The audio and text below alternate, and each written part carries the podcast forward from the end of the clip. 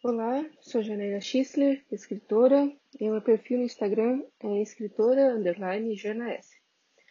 Vamos para a última parte do, do encontro de Natal?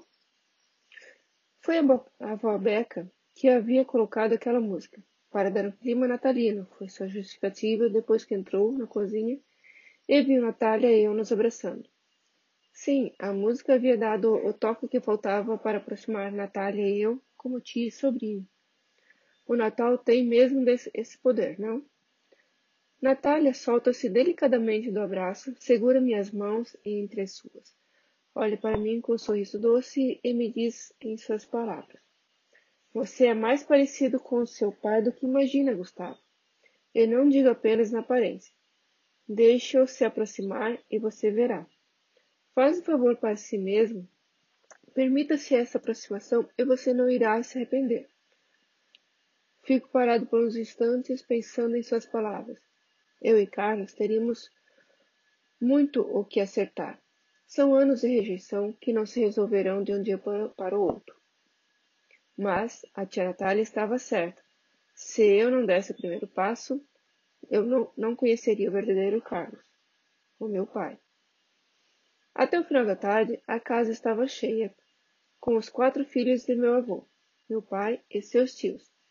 Ainda não me acostumei com isso, e suas famílias.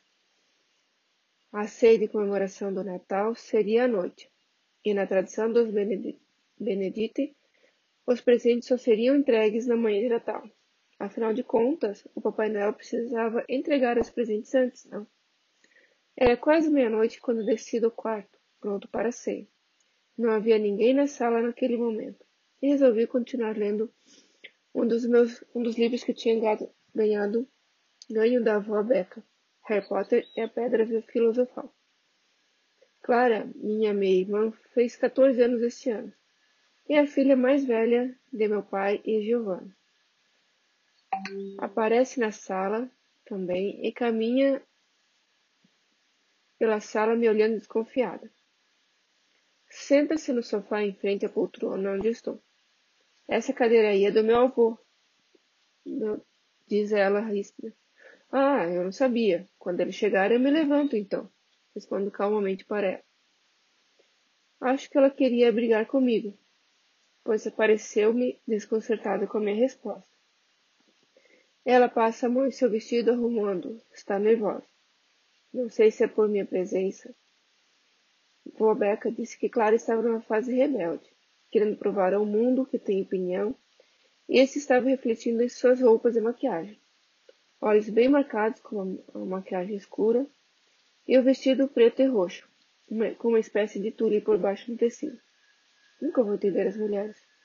Em seus pés, um coturno preto, e o castanho claro tinha saído em cena para entrar no laranja vivo. Clara percebe que eu estou olhando para ela. O que foi? Não gostou? Pergunta-me de supetão. Ela me pega de surpresa. Gostei sim. Você está muito bonita, irmã.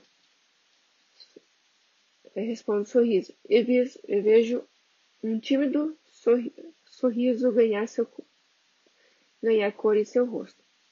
Abaixa a cabeça e coloca para trás da, da orelha uma mecha de seu cabelo. Então ela se levanta do sofá onde estava sentada. Caminha até onde estou e senta perto de mim. Pergunta sobre o livro que estou lendo. Ao saber que estou lendo o primeiro volume do Harry Potter, diz que já leu os outros e que poderia me emprestar. Quando Valbeca e Carlos chegam na sala, encontram eu e Clara rindo e conversando sobre livros. Valbeca logo se junta a nós Carlos fica mais atrás, me olhando desconfiado. Venha, papai, chama Clara. Gustavo também gosta de ler, assim como eu. É verdade, Gustavo? Confirmei com a cabeça e Carlos sorriu para mim. Sem esperar, ganho um abraço apertado de Clara e aproveito o máximo possível. Acho que ganhei um presente nesse Natal.